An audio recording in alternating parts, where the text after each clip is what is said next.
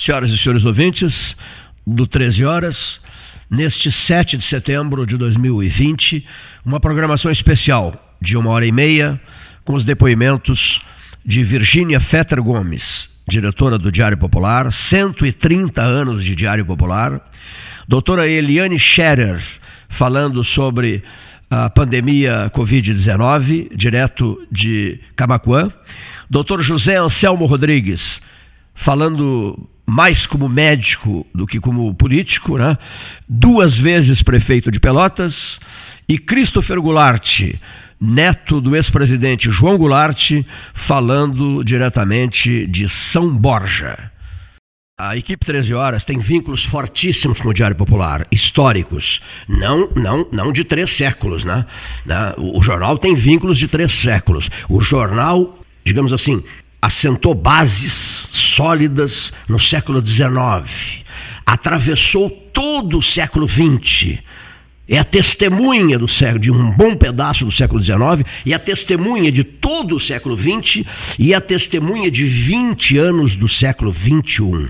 Meu Deus, 130, 130 anos, estimada amiga Virginia Fetter, neste dia 27 de agosto de 2020. São 130 anos de Diário Popular. Um momento marcante histórico para ti que diriges o jornal. Uma boa tarde, prezada Virgínia. Boa tarde, meu amigo querido.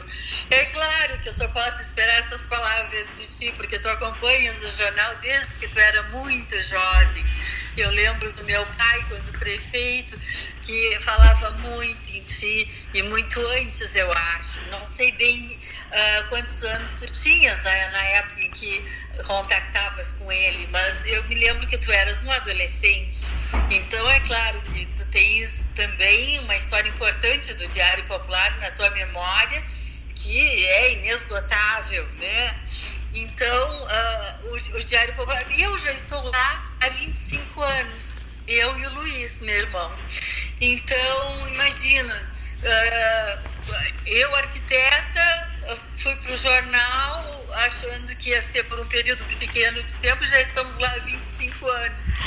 E sempre atravessando uh, períodos de grandes crises, né, Cleiton? Tu sabes bem disso, porque Perfeito. são as mesmas crises nossas, uh, tanto dos meios de comunicação quanto que estamos passando hoje, né? E, e todas as outras que, que dela se derivam. Então, uh, nós temos que lutar muito para sobreviver, não é? Uh, a nossa luta é uma luta difícil, mas nós temos garra.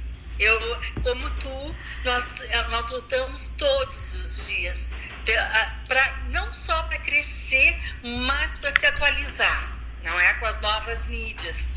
Então, hoje o Diário Popular oferece para os nossos leitores é, todas as mídias sociais. É, Facebook, Twitter, LinkedIn, Instagram. Nós estamos com mais de 360 mil é, seguidores. Na, no site nós temos mais de 4 milhões de acessos. Então, uh, por isso eu te queria muito no jornal, sabe? Faz muito tempo que tá havendo esse namoro, né? É, bota, antigo esse namoro, é isso. É verdade, é antigo esse namoro.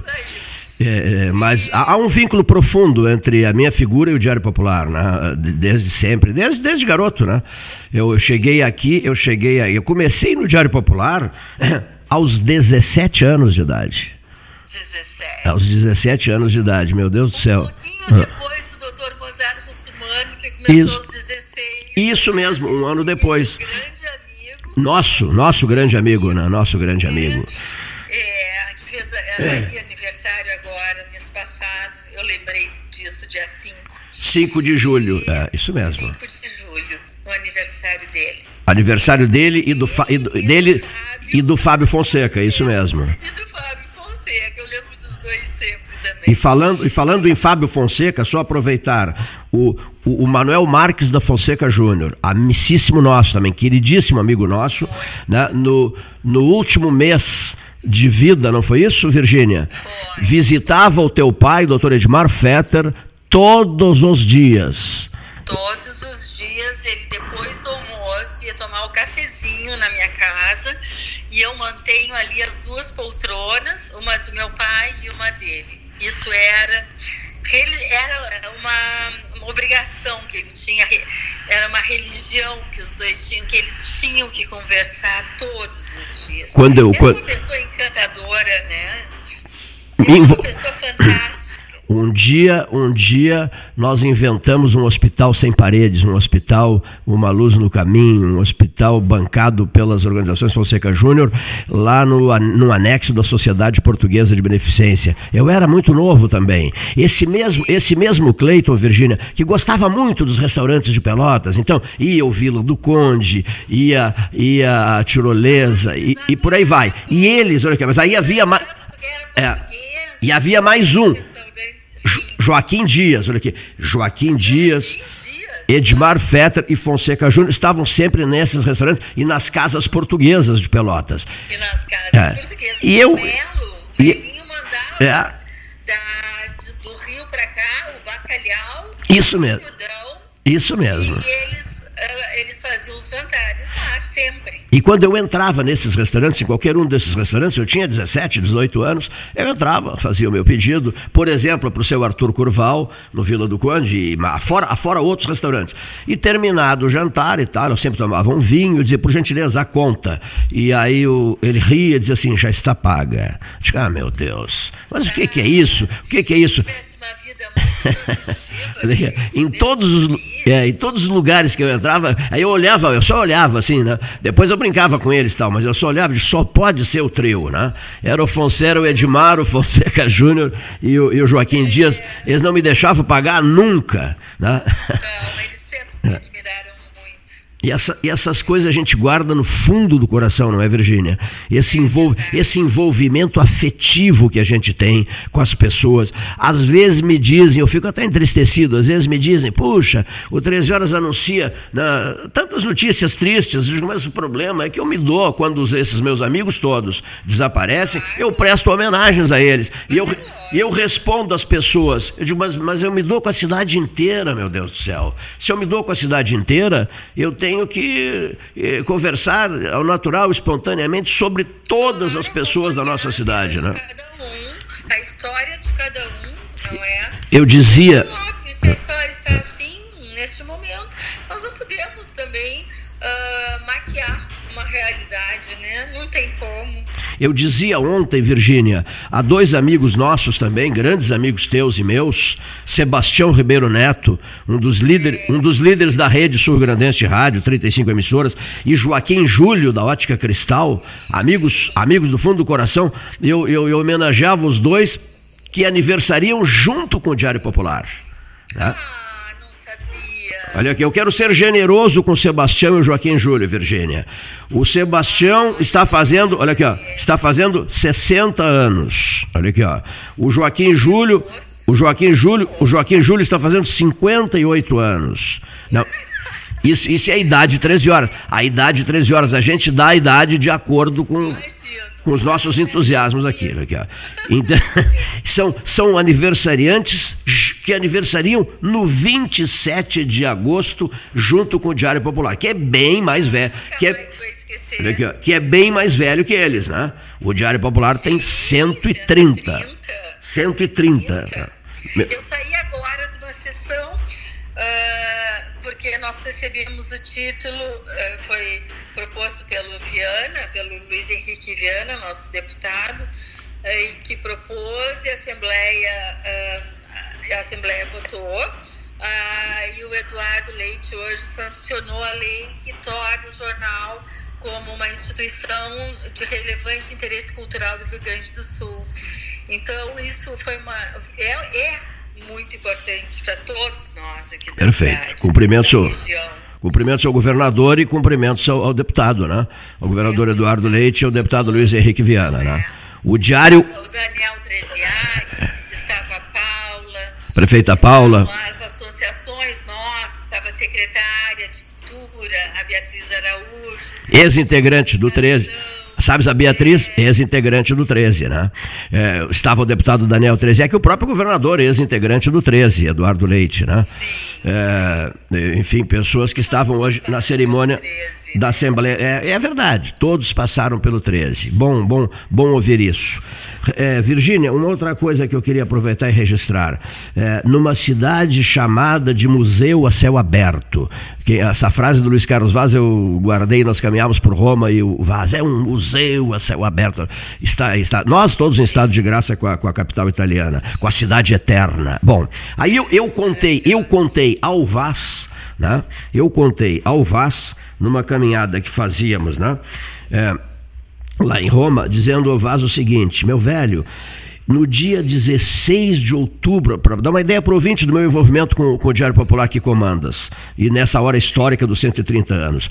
No dia 16 de outubro de 1978, era eleito o Papa Polaco João Paulo II. Bom, nós já tínhamos estado uh, lá desde o falecimento de Paulo VI, o último dia de Paulo VI, a eleição de João Paulo, a eleição de João Paulo I, em 26 de agosto, e depois a eleição nesse dia de João Paulo II, 16 de outubro. Aí eu fui, saí, saí lá da, da Praça de São Pedro, fui a, a, ao endereço de Telex, no centro de Roma, que aquele tempo era o tempo do Telex, Cândido Norberto e eu, né? E aí eu passei um Telex para o teu Diário Popular, para o nosso Diário Popular, di, dizendo, dizendo assim.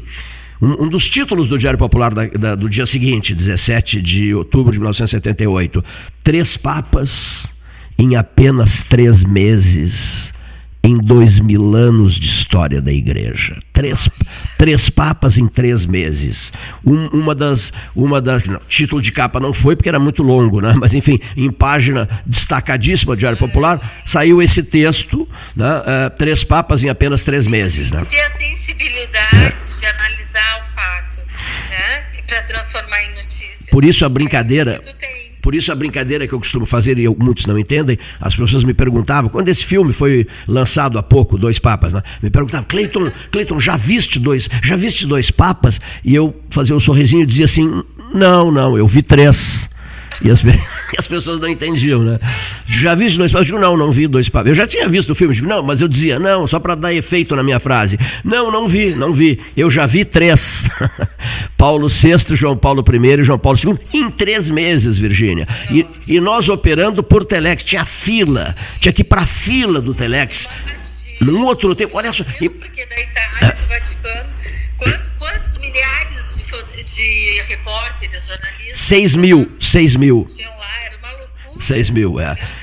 É. Já, em, já, em, já em 2013, Virgínia, com o Pablo Rodrigues, o Sérgio Cabral e eu, a história foi diferente porque já se tinha, né? Meu Deus, telefonia celular, redes sociais, tudo facilitado, né? A, a transmissão não menos histórica também, porque é o primeiro Papa do continente americano, né? Dois mil anos depois, um Papa da América, né? Foram momentos marcantes para nós. E sempre, sempre, sempre em parceria com o teu Diário Popular, com o nosso Diário Popular. Né? O, o, jornal, o jornal de três séculos, dona Virgínia. Século XIX, século XX e século XXI. Exato. Ah, nós já sabíamos há 30 anos que, porque nós, ah, fazendo parte dessas associações de classe, que nem a, no, a nossa, é, nós participamos de todos os eventos e congressos na, internacionais e temos uh, muito contato com os grandes jornais, né? New York Times, aquela coisa toda. Então eu já acompanhava há muitos anos a luta pela sobrevivência do New York Times junto com as redes sociais e, e não achavam a saída, abria, fechava, as redes sociais abria, fechava. Cada congresso que eu ia era, era uma solução diferente que eles davam. E porque ah, é o seguinte, Cleiton, os problemas dos jornais médios como o nosso são os mesmos dos grandes jornais, só em, em proporções diferentes, mas são os mesmos. Então, é, eu sempre aproveitei muito essas ocasiões para conversar, para achar soluções, para ver o que fazer, mas no final é, é tanta a mudança e jamais se pensou em pandemia uh, que, que, que, nós que nenhum nunca chegou à conclusão de uma solução ideal. Ninguém, nunca. Cada um tenta uh, a seu critério. E nós estamos investindo na mídia social pesadamente agora. E, e, porque nós temos que atender todos os leitores, de todas as faixas etárias. E temos muitos que não abrem mão do jornal impresso. Uh, até eu lembro que o Saramago dizia que o, o papel toque do papel estimula as células do cérebro. Então, cada vez que eu pego o jornal, eu lembro disso. E eu, e eu sempre com uma caneta, eh, e eu marco né, eh, livros e jornais, eu marco trechos que me agradam, grande, grandes citações. Eu também não abro mão do jornal impresso sob hipótese, é, sob, sob hipótese nenhuma. Agora é evidente que o jornal e o rádio precisam estabelecer essas parcerias com esses avanços da tecnologia, né? Por isso a nós também é muito útil o telefone celular, o WhatsApp é muito útil, as redes sociais são muito, são muito úteis. Hoje mesmo eu fiz homenagens ao Diário Popular pela rede social. Eu estou te devendo um texto, né? Eh, que será enviado, que será enviado a ti, mas não, hoje vou fazer uma homenagem em cima dos três séculos né? O diário, o diário, o diário presente na história de três séculos, senhores ouvintes. Virgínia, duas outras questões aqui. Devo a ti uma visita histórica também aqui ao 13 horas, ao Salão Amarelo. Tu estavas acompanhando essa tua amiga que veio passar uns dias contigo é, na tua casa, a diretora da CNN, né? Lembras? Isso, da, da... a Bonnie Anderson. Bonnie Anderson, né? A Bonnie Anderson, americana. Isso. Pai americano, mãe cubana foi, ele foi o primeiro, o pai dela foi o primeiro americano a ser fuzilado uh, na época do Fidel Castro, no paredão. E a jornalista Bonianto esteve aqui, ficou uns dias em Pelotas, depois eu a levei para Porto Alegre. ficou né? apaixonada. Ela só conhece do Brasil São Paulo, onde ela me dava aula, e, e, a, e a nossa amizade. Isso foi em 2002. E Pelotas. Quer dizer, direto para Pelotas. Brasil, perguntar, quando perguntaram ela nos Estados Unidos. E o Brasil, ela, Pelotas, São Paulo, São Paulo, Pelotas, né? É. O resto, o resto, o resto não existe. Minhas botas é. daqui de Pelotas, é. Bonini. Isso mesmo. Eu fazer para ela depois. E botou meus casacos de pele e saiu campo afora, porque ela era correspondente de guerra. Ela foi muitos anos correspondente de guerra, antes de ser da CNN. Ela que criou a CNN em espanhol, na verdade. E então é, ela era uma pessoa muito arrojada. Uh, hoje ela vive numa ilha caribenha, uh, isolada assim, do mundo, porque o pai dela uh, gostava muito de barcos e ela também. Então ela anda sozinha de barco. Esses dias, é, esses dias não, há mais de ano atrás, ela ficou à deriva no oceano. Aí a República Dominicana que foi resgatá-la. Deu cobertura, né? É uma, é. é uma pessoa muito interessante. Bonnie Anderson.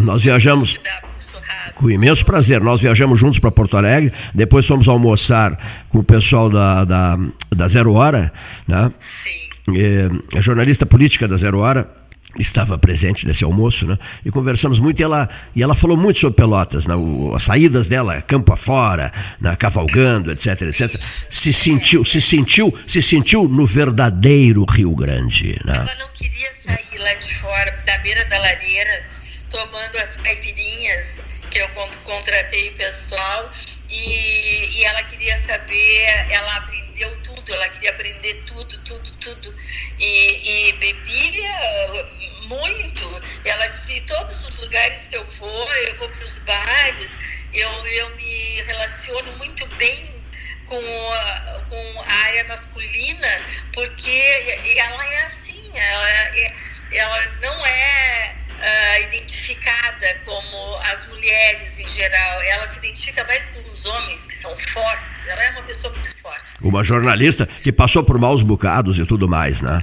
É, eu, eu, também bebi uma, eu também bebi uma caipira com ela. Vietnã, é, é. com todos aqueles homens, os guerrilheiros, sentados uh, com as armas atrás dela, eu tenho, eu tenho os vídeos, as coisas que ela me deixou, uh, ela que fazia toda a programação do, do, final do ano do mundo inteiro. Então eu tenho um livro de, sei lá, quase mil páginas, porque em cada segundo tinha que entrar de cada país.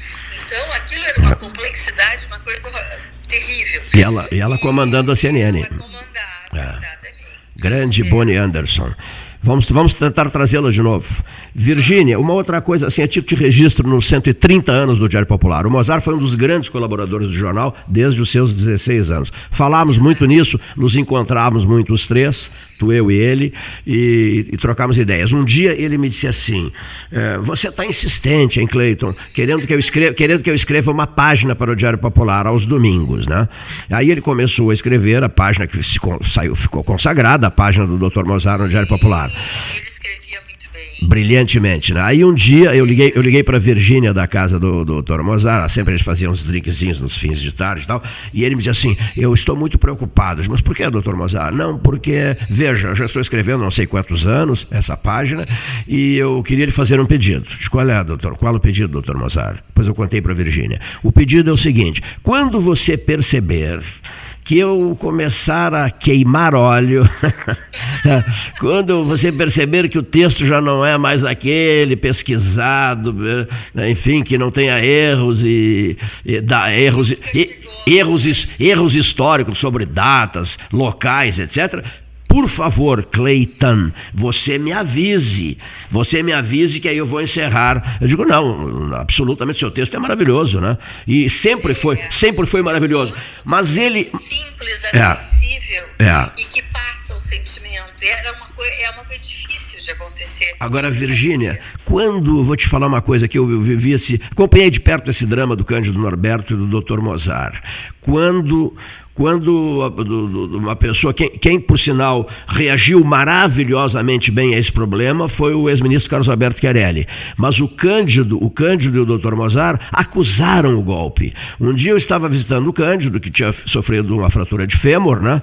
E eu disse: Olha, Cândido, aconteceu, está acontecendo isso com o Dr. Mozart lá em Pelotas, ele está na Santa Casa. E ele disse assim: Você daria um recado para o Dr. Mozart, é, Cleiton? De claro, qual é o recado? Diga ao Dr. Mozart que isso passa. Tá? Aí eu fui a Santa Casa e o doutor Mozart Cano mandou lhe dizer que isso passa. E o doutor Mozart disse assim. É, mande um recado meu também para ele. Eu virei garoto de recados. Mande, mande um recado meu para ele. Isso passa quando é com os outros. recado do doutor. O doutor Mozart. Eu sei. Os 80 anos dele lá no jornal, nos comemoramos, lembra? Me lembro, uma festa maravilhosa. Uma festa maravilhosa. É, surpresa ah, ah. para ele, ele não esperava nada. Mas, tu me disseste, ah. ele vai visitar a, a faculdade de Direito, o cemitério Isso. e o Diário Popular. E aí eu montei, a, a, nós íamos no dia anterior a Porto Alegre para receber o prêmio de qualidade lá do, do Johann Peter, e, e, e, e viemos de madrugada, às quatro horas da manhã, e o outro dia eu consegui ainda fazer, eu consegui que o Sérgio Sisto fosse.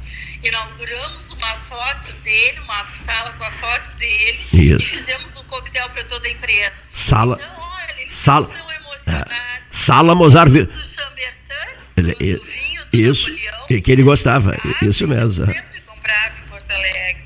Chambertin, nunca mais vou esquecer. A sala Mozart Vitor Russumano, eu lembro, foi um momento muito lindo. É, foi, eu fechei as cortinas, aí quando nós cantamos parabéns, aí eu abri a cortina, tu estavas junto, o Shield, pessoal de casa, Frederico. Carlos Alberto Shield, meu estimado Frederico Carlos Lang Filho, meu é, estimado Frederico. É. Virgínia, uma coisa aqui só para completar, é, eu sempre fico com medo quando recebo uma informação. Olha, teu amigo fulano de tal sofreu uma fratura de fêmur.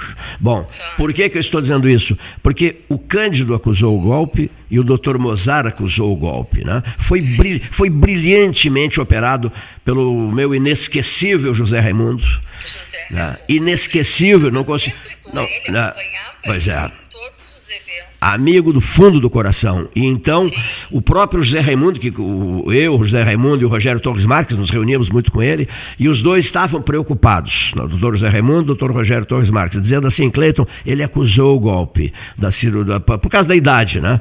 E, e então eu passei a observar, Virgínia, que ele diminuiu o seu ritmo, o seu entusiasmo de vida, né? E, e a consequência foi ele ter um dia dito a Virgínia e a mim: Olha, vou encerrar a minha página, vou parar de escrever a minha página. Ele pedia é. para tirar férias, Cleiton. É, isso mesmo. Ele é. pedia, é. doutor Mozart, quem sou eu? É.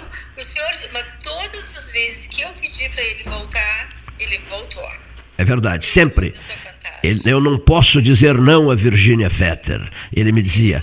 Não, ele fazia, é, ele fazia é, e eu amava o que ele é, fazia. Porque, eu lembro no hospital, a última vez que eu estive com ele, ficamos de mão dada, conversando muito tempo. E eu tenho, assim, a maior lembrança do toque, do toque da mão dele ficou na minha lembrança. Isso para mim é inestimável, é uma coisa maravilhosa. Um dos maiores amigos do teu pai. Mozart Vitor Russumano, né? Eu tenho todas as ah. cartas dele, Cleiton, guardadas. Eu também tenho, é, também tenho. Bom, então, ao falarmos em Mozart Vitor Russumano, o que nos emociona, é, nós... É, Uh, estamos prestando uma homenagem a tantas pessoas ligadas ao jornal e, e a Virgínia, diretora do jornal, no dia que assinala os 130 anos do Diário Popular, 27 de agosto de 2020. Receberás o podcast especial em homenagem ao jornal e em homenagem a ti, prezada amiga. Eu vou te cobrar. Hoje mesmo, hoje mesmo, fique tranquilo. Obrigada. Um beijo, um beijo e. Bom, obrigada, Cleiton. Um beijo, beijo para todos que te acompanham e vida longa para 13 horas. Muito obrigado ao, ao, Diário também. Um grande abraço, querida amiga, e estamos juntos. Um abraço, boa tarde, Virgínia. Estamos juntos, boa tarde. Tudo de bom, prezada amiga. Esta é a mesa 13 horas em programação especial relativa ao 7 de setembro de 2020. Tempo, senhores ouvintes, de ouvirmos os nossos comerciais. Associação Comercial de Pelotas é um dos órgãos mais antigos do país, sempre em defesa da classe empresarial, com uma história marcada pela transparência e pelo compromisso com seus associados. Faça parte do nosso quadro de sócios. A ACP está localizada no edifício Palácio do Comércio, Rua 7 de Setembro 274, telefone 3028 1541, com o ramal 200. A SPO ampliou e inovou. Há 40 anos prestando serviços em arquitetura e construção, agora também é consultoria imobiliária especializada. As tendências no mercado de imóveis, projeções, prospecções, oportunidades e as melhores estratégias e logísticas de compra e venda. Mande um WhatsApp para 53 98117 8685 ou ligue para 53 3028 9944 e converse com a equipe SPO. Bom Sul, qualidade em carnes suínas e bovinas. Avenida Fernando Osório, 6959. Telefone 3273 9351. Lembrou de pegar a máscara, mas esqueceu da carteira? Relaxa. Chegou a Banrifest, a nova pulseira de pagamento contactless dos cartões de crédito Banrisul. Na hora de pagar é só aproximar sua Banrifest da maquininha. Não precisa nem encostar. Ah, ela é a prova d'água, para você usar até na hora de lavar as mãos. Combine seu novo jeito de pagar. Vista sua Banrifest. Peça já a sua no app Banrisul Digital. Suba no caixote do Café Aquário para debater a duplicação da BR-116. A Ecosul está no ranking das cinco concessionárias com melhor índice de desempenho ambiental do país. A boa notícia chega junto com a data que celebra o Dia Mundial do Meio Ambiente. Com essa avaliação, a ANTT quer estimular as boas práticas socioambientais. Temos orgulho dos nossos programas de redução do consumo de água, energia limpa, produção de mudas nativas, separação de resíduos, frota sustentável, entre tantas outras ações do nosso cotidiano. Somos Eco. Somos Ecosul. Genovese Vinhos, Delicateces, produtos de marca, a qualidade de sempre. Ligue 3225 7775, Doutor Amarante 526. Visite a sua Genovese Vinhos. Transformar sonhos em realidade. A Life Sleep Comfort chegou para ser a primeira multimarcas premium de colchões da região sul. As melhores marcas mundiais: a americana Simmons, a espanhola Flex, a francesa Epeda, todas em um só lugar. Tecnologia e qualidade internacionais com preço acessível. Life Sleep Comfort. Em Pelotas, na Osório, esquina Voluntários, na Professor Araújo 1458 e no Shopping Pelotas. Ótica Cristal, crediário, cartão ou cheque, a vitrine do calçadão da Andrade Neves. Ferragem Sanches, Barros Cassal 16, Arial. Fone 3228 4188. De segunda a sábado, das 8 às 12 e das 13h30 às 18h30. Material hidráulico, material elétrico, tintas, vernizes, tinners, máquinas serra mármore, furadeiras, cimento cola e ferragem em geral. Ferragem Sanches, Barros Cassal 16, Arial. Panemio, alimentos saudáveis e conveniências. Osório, esquina Rafael Pinto Bandeira. Teleentrega 3225 2577. Doutora Eliane, boa tarde. Tudo bem? Tudo. Eu fiquei tão impressionado com uma frase sua em relação quem adquire, uh, contrai Covid-19 no hospital. E eu fiquei muito impressionado com uma avaliação, a senhora conversando com seus pacientes, né, e, e, constatando, né, eles, não, eles não têm alteração de temperatura, né, e eles estão às vezes com o pulmão no último estado e não percebem, não sentem nada, nada, nada, nada. Isso é angustiante, não é, doutora? Sim, muito angustiante. Bom, é, eu posso me apresentar? Por favor, doutora Eliane Scherer, uh, Camacuã. Eu, de Camacuã, sou médica, formada pela FURG de Rio Grande, uh, uh, com especialização em clínica médica e geriatria no Hospital da PUC, em imagem por Hospital Moinhos de Vento e com título de especialista em ecografia pela Associação Médica Brasileira e Colégio Brasileiro de Radiologia. Bom, eu, tô, eu sou a médica de Camacuã que mais fez diagnósticos de Covid. E esses diagnósticos começaram cedo. Num momento, muito pouquinhos, no momento em que foi fechada a cidade. Que foi, para mim, uma grande burrada. Porque eles pensaram, uh, se tu quiser me interromper, se achar que, né, fica à vontade. Eles pensaram que nós íamos é, apresentar a mesma quantidade de pacientes que o Rio de Janeiro, que São Paulo, que a Bahia, que Recife, que Manaus. E erraram feio. Erraram feio, como estão errando feio ainda. Por quê? É, pelo seguinte, dia 9 de fevereiro, eu cheguei no Aeroporto Internacional de São Paulo.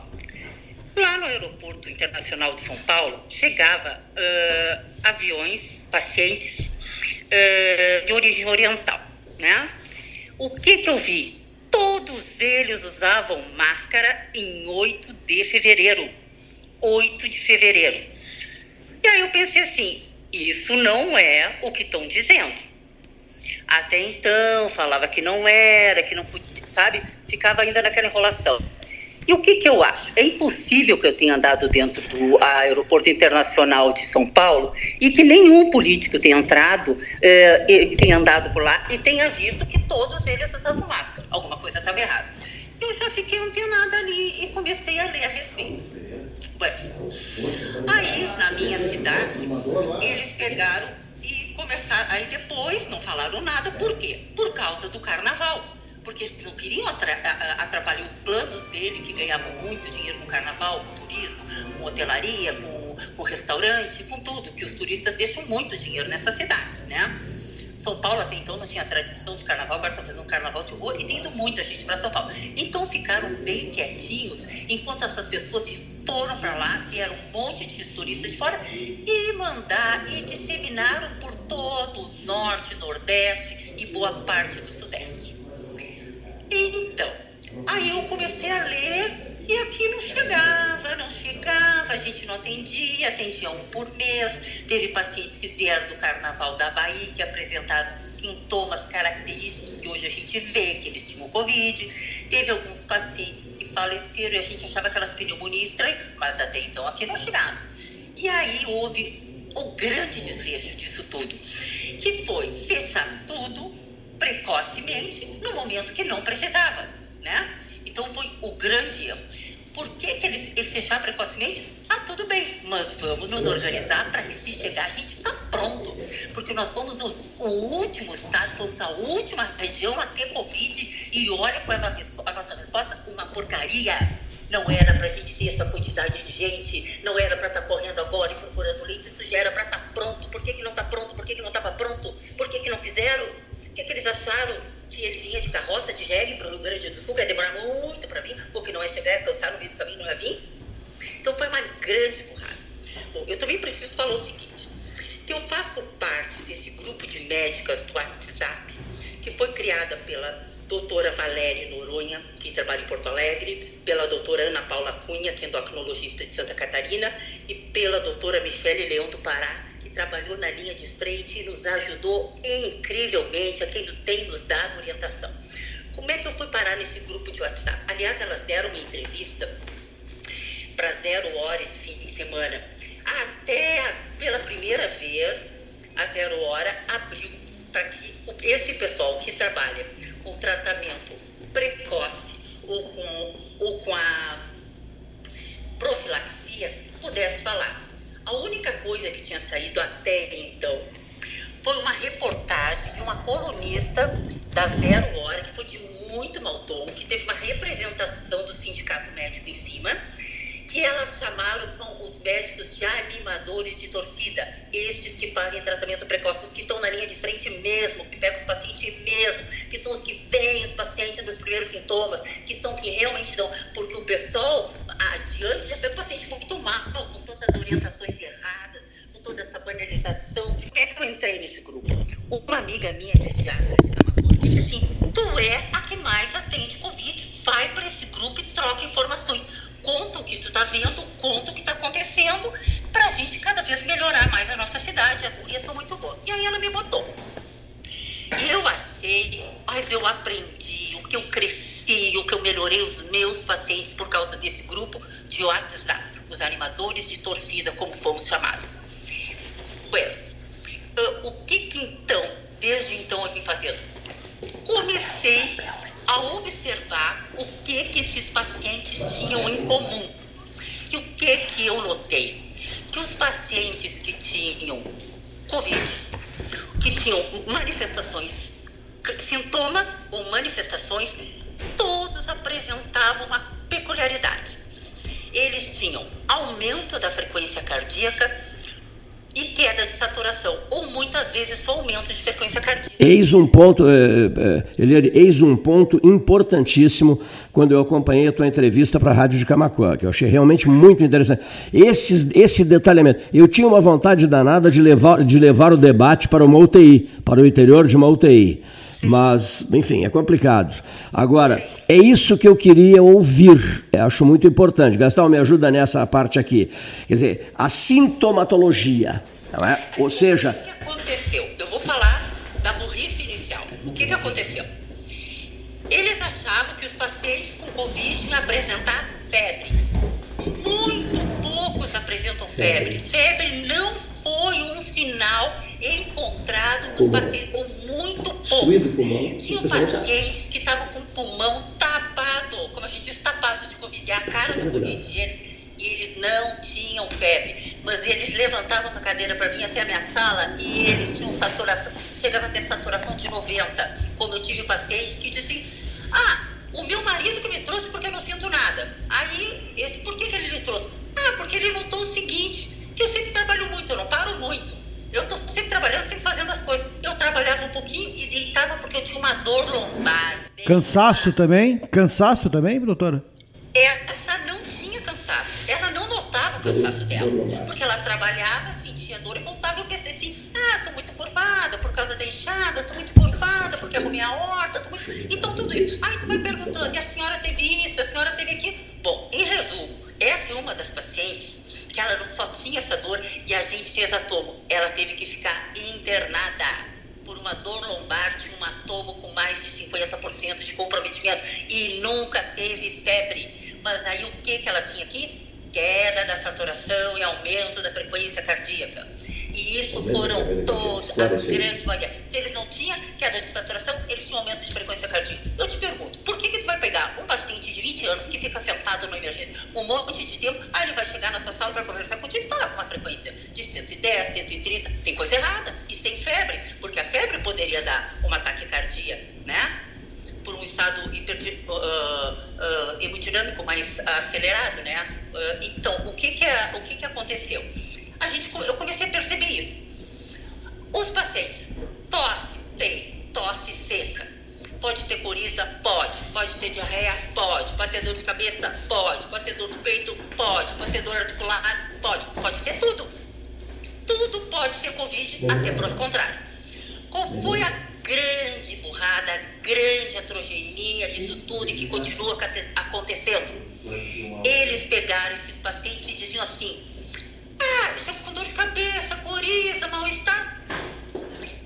Vai para casa, toma um paracetamol, toma uma dipirona e se tu sentir falta de ar, tu, tu volta. Quando esses pacientes chegam a perceber que estão com falta de ar, já está muito avançado, já tem lesão pulmonar. O que que eu tive assim, ó, pacientes que vieram assim. É, é, aliás, eu tenho que dizer uma coisa, né? o Cláudio, eu, eu nem ia dar entrevista, assim, porque na verdade eu quis ajudar minha, minha, minha cidade, dei a minha entrevista aqui em Camacuã. E, mas depois que eu dei a entrevista, porque assim, não sou filiada a nenhum partido, não preciso de autopromoção, não sou candidata a nada, não me envolverei nunca e jamais com política, porque não é a minha praia. Minha praia é medicina, eu adoro paciente, eu adoro gente, adoro poder ser útil de verdade. Eu acho que com a medicina eu sou útil de verdade. Então eu aceitei por um motivo, porque depois que eu dei a entrevista em Camacuã, na segunda-feira, quarta-feira eu estava de dia aqui no hospital. Choveu de paciente, foi muito paciente. O que que eles me disseram? Ah, doutor, eu vi a sua entrevista e eu tô sem paladar. Eu, tu teve isso? Não, não, não, só tenho dor de cabeça e perda do paladar. Teve falta de ar, teve cansaço? Não, doutor, eu não tive nada, foi só por causa da sua entrevista. Eu disse, pode ser que eu disse assim, todos os pacientes que tiveram perda do paladar tiveram alterações de tomografia. Até agora, todos. 100% dos pacientes que eu atendi que tinham essa queixa, perda do paladar, eu fiz tomografia neles e eles tiveram realmente, eles tinham lesão pulmonar, que podia ser de bem pouquinha, 2, 3, como eu digo, 3%, até 25%, 50% e até 70%. Então, o que, que aconteceu? Banalizaram os sintomas e continuam banalizando, continuam achando. E o tem mais, eles fizeram o seguinte, Constantino, tu fica dentro da tua casa, tu fica no teu quarto e tu não te mistura com a família. Outra borrada. Os pacientes ficaram sozinhos no quarto, o que que faziam? Deitavam, né? E aí o que que faziam? Ventilavam mal o pulmão. Ficavam sem sol, que também é um fator de imunidade, que ajuda a imunidade ficaram isolados, ficaram entristecidos, deprimidos, doentes, com imunidade baixa. Foi tudo borrada. O que, que tinha que fazer? Tinha que ir para o sol, tinha que caminhar na volta da quadra, tinha que deitar de bruxo, não podia ficar deitado de barriga para cima. Pioraram esses pacientes. A grande maioria dos pacientes que eles mandar, muitos pacientes não sentem nada, mas os que sentem têm que fazer tratamento precoce. Pois é, essa, essa, essa é uma questão, doutor é Paulo Gastal que fala aqui, eu estou ao lado do Cleito, uh, ouvindo atentamente a entrevista, é justamente essa, a questão do tratamento. Uh, num primeiro momento, como a senhora disse, indicam o paracetamol, a dipirona e reclusão. Outros médicos estão indicando a ivermectina, a cloroquina, outros não indicam nada. Então, há uma, digamos... Uh, contraposição em relação ao tratamento eh, num estágio inicial, me parece. É, o que, que acontece? O médico tem, é, é, ele é livre para escolher o que quiser para o seu paciente. Mas o que, que acontece?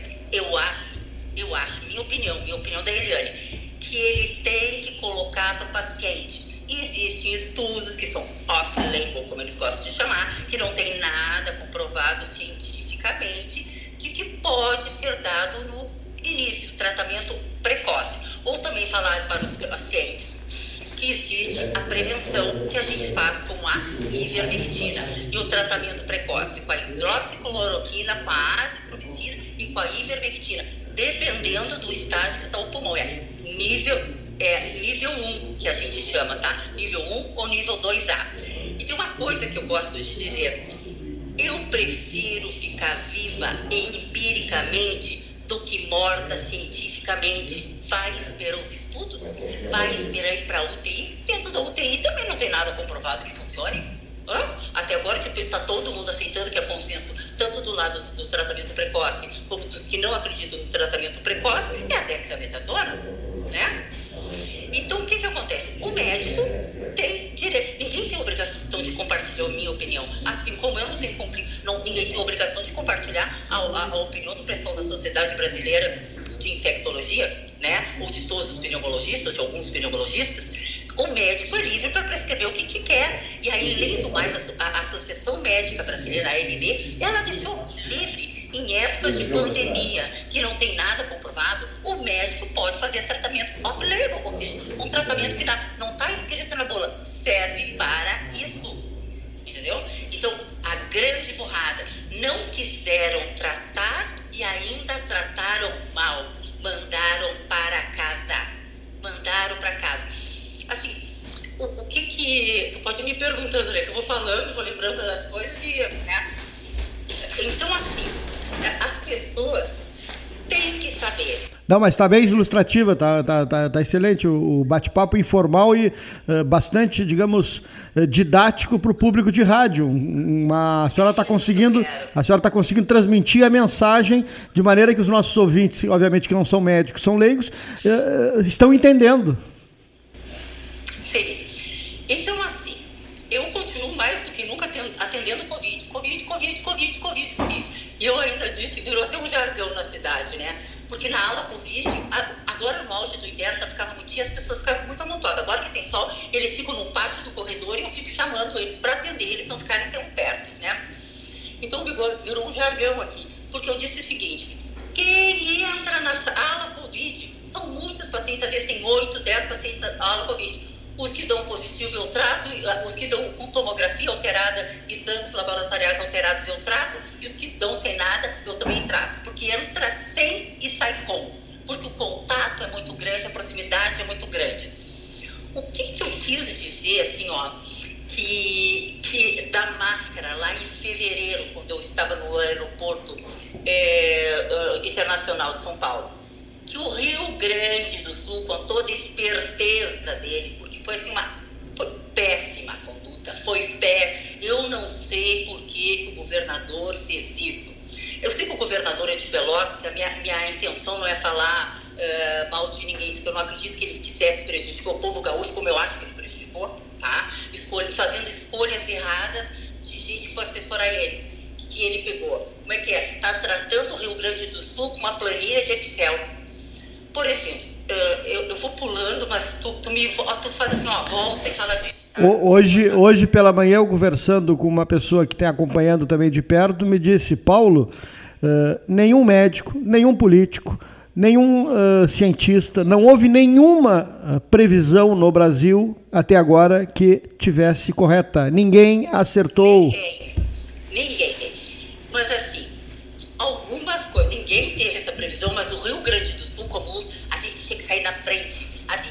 que estava preparado, a gente tinha que mostrar que tinha feito o diagnóstico cedo, a gente que mostrar, nós não vamos ter esse número dos outros lugares. E qual é a nossa surpresa?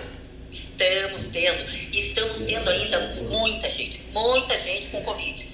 Então, assim, ó, fala algumas coisas do Rio Grande do Sul. O que, que eu acho? Uh, eu nunca entendi por que, que o reitor da Universidade Federal de Pelotas uh, está fazendo um trabalho de estatística.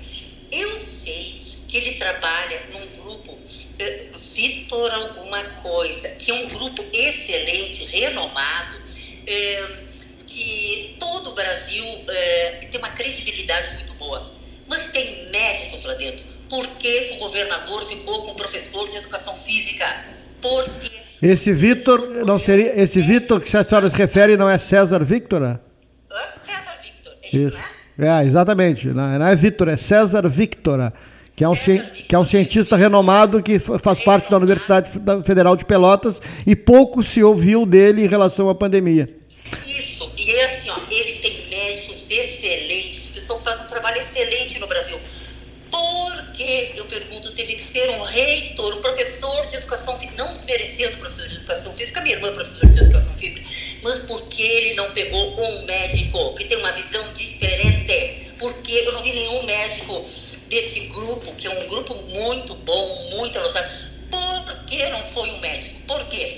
Aí eu pergunto, por que, que em Porto Alegre são professores ou, ou funcionários da URGS que também fizeram a parte de estatística. Ah, tem isso, isso, isso, isso, sabe? Foi o pintando, pintando Rio Grande do Sul, né? Que, que, que como o pessoal diz, né? Foi assim, foi, foi, foi muito ruim isso. Foi muito ruim. Uh, outra coisa que o reitor da universidade fala, fazer lockdown. Sabe, eu, eu tenho uma pergunta para fazer para ele, já que ele ajudou o governador. Se ele acha, tá? Se ele acha tão importante o lockdown, o distanciamento social, eu faço uma pergunta. Por que o nosso governador está com Covid? Das duas, uma. Ou ele não respeitou o isolamento que impôs aos gaúchos desde março, ou o isolamento não resolve nada, a não ser semear miséria, quebrar lojas de roupa, quebrar o supermercado não quebrar, mas o resto, lojas de perfume, por que, que fechou a igreja, porque ele frequentou quando esses lugares estão todos fechados? Onde é que ele pegou? Hã? Por quê? Por que, que o governador pegou? Ele não cumpre o que ele manda para todos os gaúchos? Ele não cumpre o que o, o Pedro, o senhor Pedro Alau diz que é para fazer? Eu não consigo entender isso. A prova é que não funciona, a grande burrada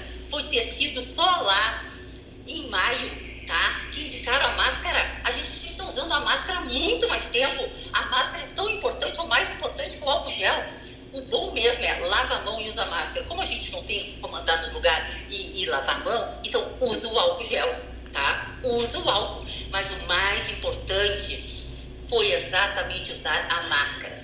Aqui, o que, que aconteceu? Quando eu comecei a acompanhar esse grupo de WhatsApp dessas médicas maravilhosas que estão fazendo um serviço fantástico no Rio Grande do Sul, que tiveram conquistas bárbaras, o que, que eu comecei a fazer?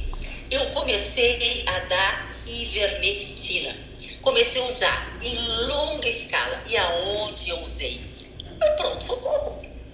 Que to, nem todos tomaram, mas os que tomaram não tiveram sinais e sintomas de Covid. E daí eu comecei a dar. Comecei a comentar e as pessoas, eu quero. Foi salão de beleza, foi empresa, foi pessoal que era de pequenas igrejas, e eu fui dando. E as pessoas que eu dei até agora, nenhuma. Agora eu estou dando assim ivermectina de baús para todo mundo. Eles vêm aqui nos meus plantões e eu dou mesmo. E eles acreditam. E aí eu topei essa entrevista com vocês porque assim, ó, eu esclareci, vocês têm que pensar que pode ser Covid. Não, teve gente assim, ah, eu fui lá rapidinho, ouvi um parente nos visitar, mas ele ficou um pouquinho. Trouxe Covid, como trouxeram de Gravataí para uma cidade vizinha Camacoa, como eu falei, onde eu comecei a pegar, comecei a pegar no pessoal do meio de transporte, dos caminhoneiros, quando eles começaram a levar a safra, começou o transporte, começou a pós-colheita, foi aí que começou a vir mais. Mas teve gente que passou o carnaval na Bahia que também apresentou sintomas. Também teve gente que veio do carnaval do Rio de Janeiro que também apresentaram sintomas. Ou seja, eles trouxeram para cá também. Eu fico me perguntando, as pessoas já se perguntaram por que, que a Itália teve tanto caso de Covid e tanta morte? O que me chama atenção é que as pessoas adoram ficar no Facebook vendo da vida alheia, mas não abrem para ler o porquê do Covid, quais os sintomas do Covid. Existe tratamento precoce, existe prevenção. Por que, que as pessoas não se interessam? O foi a grande burrada? Trancaram todo mundo em casa, trancaram tudo e ligaram a TV e as pessoas ficaram aterrorizadas com o que a TV dizia. Fica em casa, morreu tanto, não tal lugar, morreu tanto, morreu tanto, morreu tanto. As pessoas vão morrer, vão morrer, vão morrer. Foi só isso. Entendeu? Então, isso foi a grande burrada. Vai morrer, fica em casa, quebra tudo. Estou morrendo de outras coisas. Eu tenho uma coisa que me dói horrores, horrores. Eu tenho uma paciente de 27 anos que eu fiz diagnóstico dela de câncer gástrico. 27 anos, com um filhinho de 9 anos.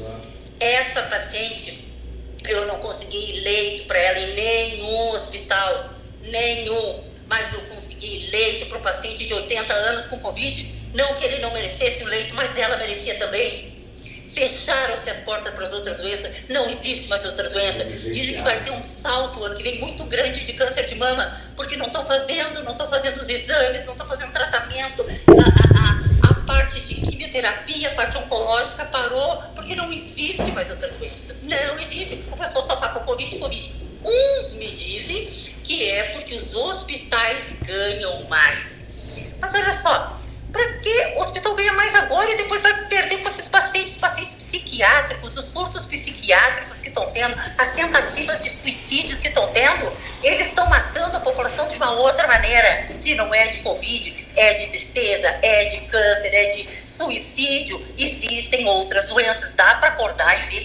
coisas acontecendo que não é só Covid e que as pessoas que têm Covid elas não morrem de Covid, elas morrem de outras coisas. Muitos pacientes oncológicos de Camacuã foram consultar em hospitais de Porto Alegre e voltaram com Covid. E aí não sabiam porque chegaram tratamentos oncológicos e contaminaram todo mundo, contaminaram muitos funcionários, contaminaram muitos uh, acompanhantes de funcionários que estavam aqui por um paciente que ia fazer uma cirurgia, uma obstrução gástrica, uma criança com uma mãe que teve que fazer uma vesícula, pegaram Covid.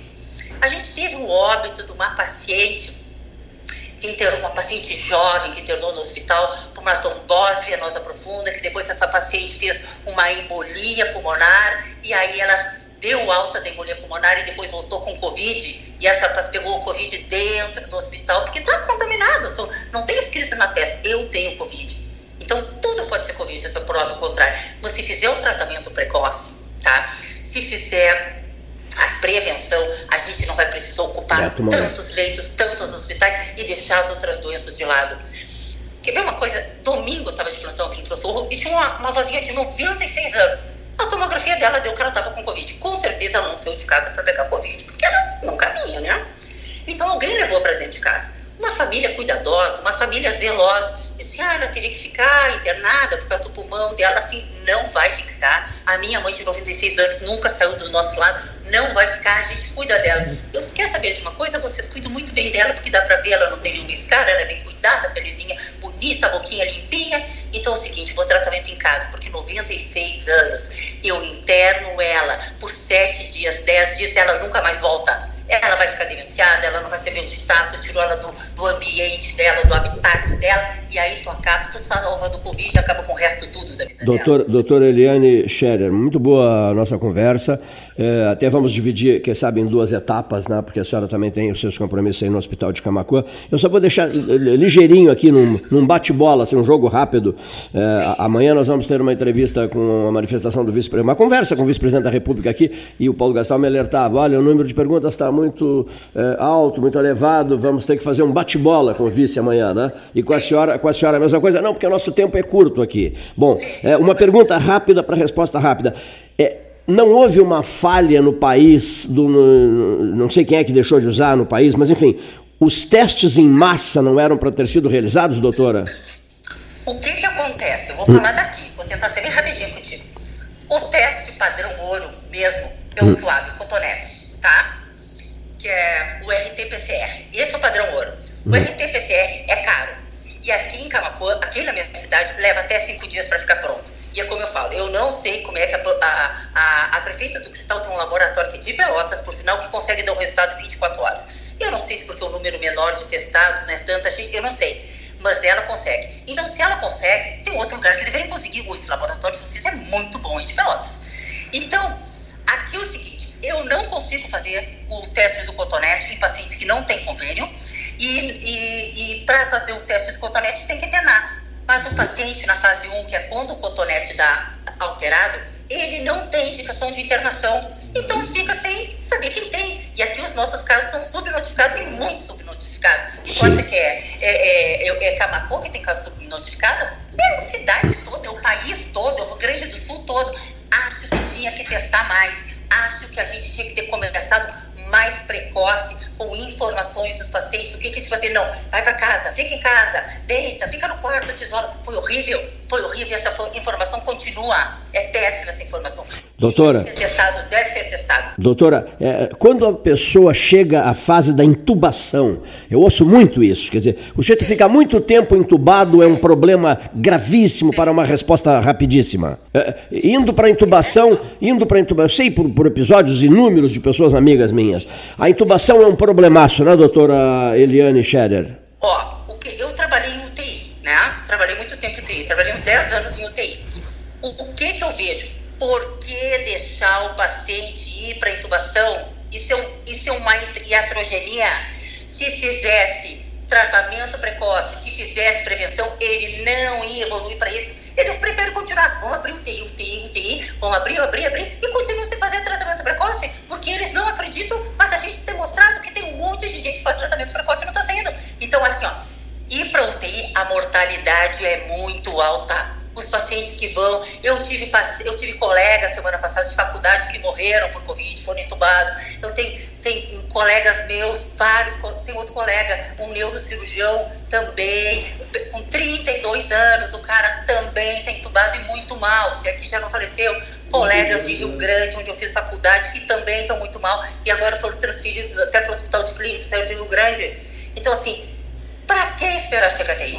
O que, que o gasto com saúde é muito maior se chegar no TI? É muito mais barato fazer prevenção e tratamento precoce. Tratamento precoce, tratamento precoce. Não tenho medo de usar hidroxicloroquina, tem um monte de pacientes que usam hidroxicloroquina, eles não apresentam nada. O grande bobagem da hidroxicloroquina foi eles dizerem que usaram hidroxicloroquina dos pacientes internados. Não tem indicação de paciente internado, hidroxicloroquina é ambulatorial, é paciente que vai para casa, vai tomando hidroxicloroquina. Quando chega para internar, a hidroxicloroquina não funciona. E foi isso que os trabalhos falaram só até agora. Ah, hidroxicloroquina não funciona não funciona em pacientes graves, em pacientes nível 2, 2A ou 3, 2B ou 3. É aí que não funciona. É bobagem essa, essa pandemia politizada. É isso que está acontecendo. É por isso que a hidroxicloroquina não, não funciona, porque ela foi politizada. É Doutora, é, nós vamos, nós vamos querer uma, continuar essa conversa, não, não há problema, num outro momento, porque. É, outro momento, a, a senhora aceita? A gente tem que ver o dia, né? Marcar. Sim, não, combinaremos, eh, nós, nós já trocamos telefones, eu e a senhora, e, uhum. e, e, e continuaremos conversando sobre isso. Camacuã, hein, olha aqui, gostei muito do alto padrão do rádio-jornalismo feito em Camacuã. Eu assisti assisti a sua fala na entrevista que a senhora concedeu, a, a, a Rádio Camacuense, né? O, Isso, o, não, não, a Acústica FM. Ah, perdão. Perdão. Fábio Renner, radialista Fábio Renner. Per, perdão, eu assisti toda a sua fala e gostei muitíssimo da sua manifestação, no sentido assim, uma entrevista que mexeu com, com, com todo mundo, né? E até seria uma ideia maravilhosa de fazermos um grande debate em cima disso com pessoas que pensam diferente da senhora, né? Uhum, claro. A senhora aceita? Sem problema nenhum? Olha, eu, eu até acho que tem gente que está mais na linha de frente, que, hum. que tem muito mais casos, que eu muito, muito mais que é a Michele Leão, do Pará, a Ana Paula Cunha, que é de Santa Catarina, ou a Valéria Noronha, que é de Porto Alegre. Eu acho que elas têm um número muito grande e elas têm orientado a Serra Gaúcha, várias cidades da Serra Gaúcha estão fazendo tratamento precoce, várias cidades os prefeitos disponibilizaram tanto para prevenção quanto o kit Covid, como a gente chama, né? Kit Covid. Então, estão tendo boa resposta, está sendo maravilhosa. Perfeito. Então, eu acho assim, eu tenho a minha experiência daqui, mas elas têm uma experiência enorme, elas recebem informações de, da serra, elas recebem uh, do litoral, então, acho que elas podem acrescentar mais que eu, porque como eu disse assim, ó, eu, eu acho que as gurias sabem muito, elas têm muito mais experiência que eu. Eu, eu indicaria elas para te dar essa entrevista. Então, posso continuar te falando, né? Perfeito. Tem muita coisa para fazer de, desses testes rápidos que não funciona. O teste rápido, quando dá positivo, é muito bom, mas quando ele dá negativo, em 75% dos casos ele pode estar errado. Ou seja, se tu tem 100 pacientes que fizeram teste rápido e deu negativo, a chance de 75 deles estarem positivo não serve para nada.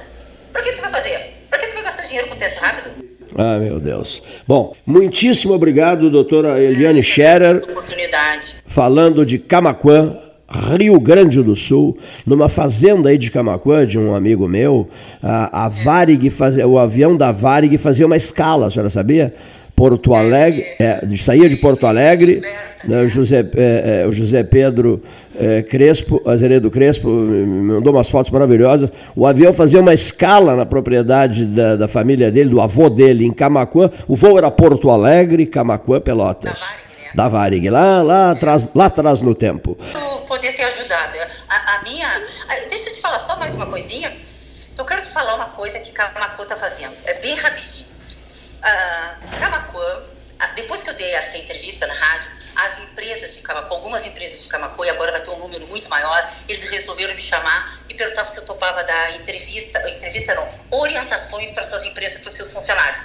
Eu fui sábado de tarde e fiquei lá, e agora vou amanhã de novo, eu vou para outro lugar e assim eu estou indo. Eu não cobro, que fique bem claro. Eu vou porque eu quero a minha cidade aberta, eu quero as lojas abertas, eu quero as pessoas trabalhando. E o que, que eles estão fazendo? Eu orientei, a gente fez um questionário e botou o nome, o setor, a idade, o peso, tudo dos pacientes, e um, um, eu botava assim, marcava com X, tem esses sintomas e está fazendo oximetria, pegou um oxímetro de, de dedo, tá? E botou um oxímetro de pulso e botou nos pacientes. E anotamos tudo assim, qual a frequência respiratória, qual, desculpa, qual a saturação e qual a frequência cardíaca. E nisso, o que, que a gente faz? Tria os que estão alterados e chama eles para fazer um, uma prevenção, né? Ou para fazer um tratamento precoce. E, e, as empresas estão fazendo o tratamento precoce, na verdade, em todos. Então, os que dão alterado, eles vêm para que a gente faça investigação de marcadores inflamatórios, se os marcadores inflamatórios dão alterado ou se, se eles têm mais sintomas clínicos, se eles vão para tomografia. E assim a gente está fazendo em escolas, em restaurantes, em supermercados. Nós, da comunidade, resolvemos trabalhar. A gente não está esperando por prefeito nem por governador. Nós vamos levantar nossa cidade. Nós vamos melhorar nossa cidade. Porque ficar em casa e não fazer nada é que não está com nada. Muito obrigado, doutora Eliane Scherer, ao microfone da Universidade Católica de Pelotas, debate 13 horas. Bom trabalho, bom trabalho para a senhora. Esta é a mesa 13 horas em programação especial relativa ao 7 de setembro de 2020. Tempo, senhores ouvintes, de ouvirmos os nossos comerciais. Unimed Pelotas, o melhor plano de saúde, com urgência e emergência 24 horas. Lembrou de pegar a máscara, mas esqueceu da carteira? Relaxa!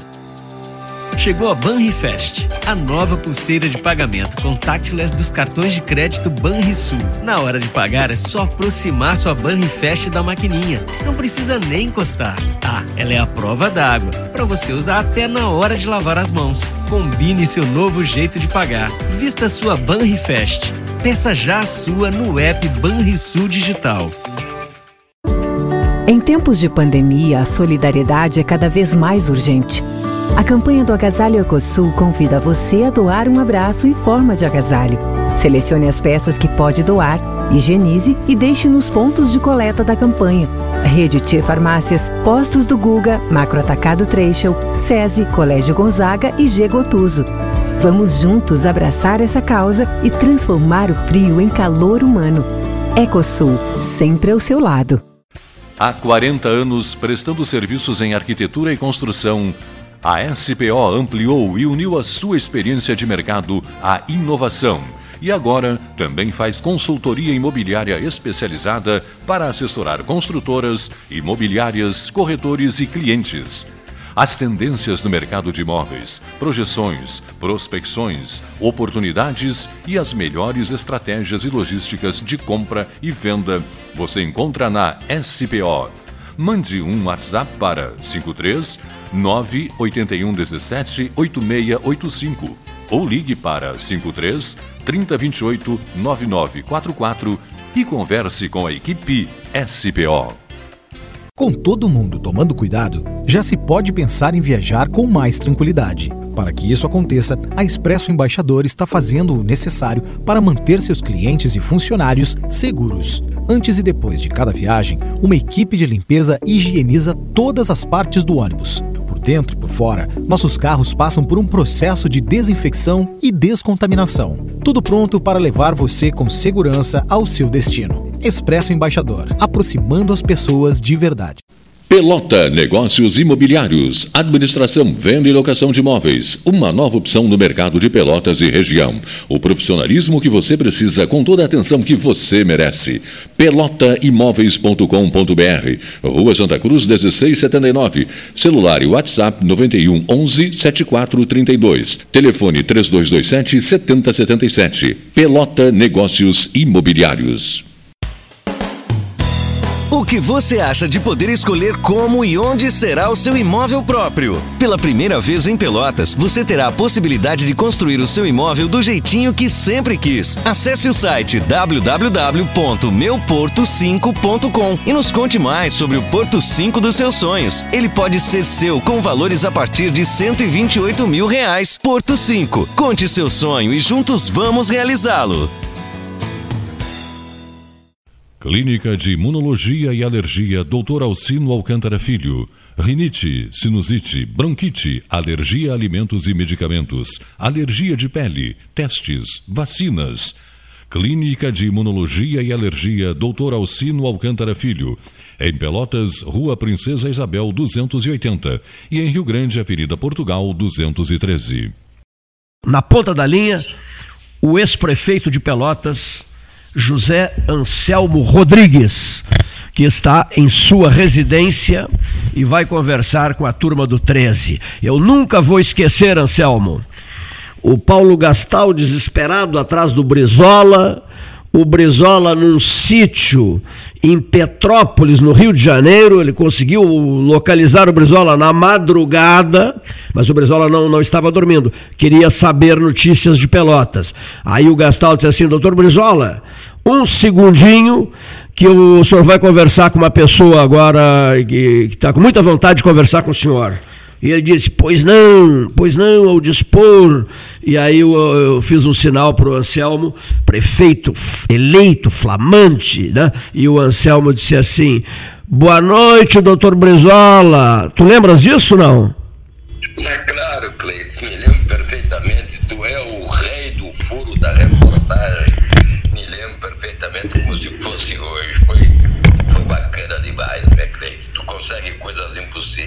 Olha aqui, o mérito foi do Paulo Gastal Neto, porque quem achou o Brizola foi o Paulo Gastal. Eu estava sustentando a transmissão só, né? Aqui a história do pleito. O Paulo é um perdigueiro fantástico, né?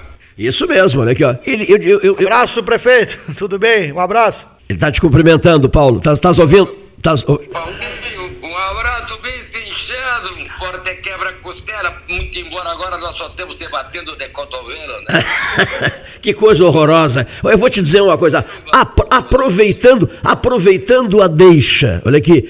Eu considero um cumprimento inconsequente, desnecessário, desagradável, tá entendendo? Ainda tem que levantar o braço para bater de cotovelo nos outros. Eu, eu, eu, eu considero isso dispensável, rigorosamente. Prefiro falar, mesmo com a máscara, com a pessoa, dizer: olha, aí como é que tu tá, meu velho? Prazer em te ver e tal, do que essa bobagem dessa cotovelada, não te parece? Ah, não, isso aí. Isso é uma piada pronta. Ah. Isso parece Então, É. eh, o calor humano acabou, não existe mais, né, Cleiton? Sobre, isso- sobre isso, sobre isso, Anselmo. Olhe para trás, relacione os seus amigos leais. Agora conta quantos deles você pagou por sua amizade. Nada? Pois é, amigo de fé não cobra nada. Hélio Freitag, linha direta, Diário da Manhã, 3 de setembro de 2020. E eu li, recortei, eu assinalo sempre com caneta e pus no bolso do casaco. Né? É, amizade que cobra, tem amizade que cobra, né? Olha aqui, ó. Amigo leal é raríssimo. Há um outro exercício que a gente faz aqui muito, que é o seguinte: qual é o tempo de duração da gente? Olha aqui, de importância da gente. E eu, eu digo, eu digo, o, o Eloar Guazelli também dizia, eu digo assim, ó, 24 horas seremos lembrados e isso e aquilo, e fotografia, entrevista, e depoimentos, passa a ser uma sexta maravilha do mundo. Isso dura 24 horas, vencidas as. Vence, continua ruim o som? Vencidas as 24 horas. é, o camarada cai no esquecimento. Um amigo meu vive dizendo isso e ele chama de é, ilha do esquecimento. Né? A ilha, cuidado, porque todos nós iremos para a ilha do esquecimento. Concordas conosco? Mas sem dúvida nenhuma, Cleiton. Parece, é, parece triste, mas não é. É a realidade. É a realidade, né? né? O ser humano é assim, né? O ser humano se lembra muito bem quando precisa. Quando precisa ser ajudado. Agora, quando é a vez dele ajudar, ele sempre acha um empecilho, uma dificuldade, e sempre tem aqueles que querem ser ajudados sempre. E se um dia tu não pode ajudar, tu passa a não prestar mais. Isso aí é, é, é muito triste, né? É muito triste. É, mas é por isso que existe a fé, a crença, tá entendendo? Em são ente superior, porque aqui na Terra o ser humano já fez ele desse jeito, ele fez ele imperfeito, não é? E ficou essa, esse famoso livre-arbítrio aí, que serve muito mais como desculpa do que como reconhecimento, agradecimento, gratidão, é. que o ser humano não tem mais, né? E outra coisa, ex-prefeito, que eu acho importante que a gente faça essa referência, nesse que ainda é um período de quarentena. Quando eu ouço alguém dizer, e tenho ouvido muito, muito, quando eu ouço alguém dizer assim, agora vencida esta pandemia, essa pandemia é, que melhorou as pessoas, as pessoas ficaram mais em casa, começaram a avaliar sobre o, o comportamento, a falta de convívio com os outros, a superficialidade nas conversas, a dependência de telefonia celular e de todos os equipamentos de ordem eletrônica, e isso, aquilo, aquilo outro, 3 mil canais disso, daquilo, daquilo outro para assistir, as pessoas voltarão completamente diferentes. Mentira! Conversa para boi dormir. Lá em Santa Vitória se diz isso também, lá no Cerrito também se diz. Conversa para boi dormir. As pessoas voltarão iguais ou piores, na minha modestíssima avaliação. Qual é a sua? Mas é a mesma tua. Eu acrescento o seguinte, né? Serviu só para uma coisa. Para as hum. pessoas se darem conta de uma realidade que não estavam passando para a cabeça mandar um beijo por televisão, um bom dia, um boa tarde, um sorriso, um abraço por televisão, por, por, por Facebook, seja lá o que for, não é, é uma coisa gelada, não tem efeito nenhum. Se me disseres que por algum tempinho as pessoas vão se dar conta de como era bom ser carinhoso, como era bom ser delicado, como era bom abraçar, como era bom se dar conta que deveria ser companheiro, que deveria ser justo, que deveria ser humano. Por algum tempinho ainda acredito que isso vai persistir. Mas tu sabes que o tempo vai corroendo tudo isso rapidamente, porque os interesses particulares dos imediatismo, eles vão começar a falar mais alto de novo. Mas vamos esperar. Talvez um dia essa raça humana se dê conta que só o amor constrói a lealdade, a fraternidade, a compreensão, o saber ser grato, o saber retribuir, e que não tem nada que iguale a um abraço fraternal, carinhoso. Olho no olho, olho no olho olho no olho, a palavra dada, o compromisso assumido, a sinceridade uns com os outros, ninguém querer subir através das costas dos outros, que cada um tem o seu espaço, que tem que haver respeito, que tem que haver carinho e, acima de tudo, que tem que haver compreensão, que tem que haver perdão e tem que haver bom senso. Está faltando isso para a raça humana, Negro. Está faltando. Vamos ver, vamos lutar por dias melhores. Vamos fazer a nossa parte, Cleiton. É, cada um faça a sua. Que cada um faça a sua, né? As pessoas continuam superficiais. As pessoas só perce perceberão isso que tu disseste na hora, na, na hora difícil, dramática e tal, quando agonizam.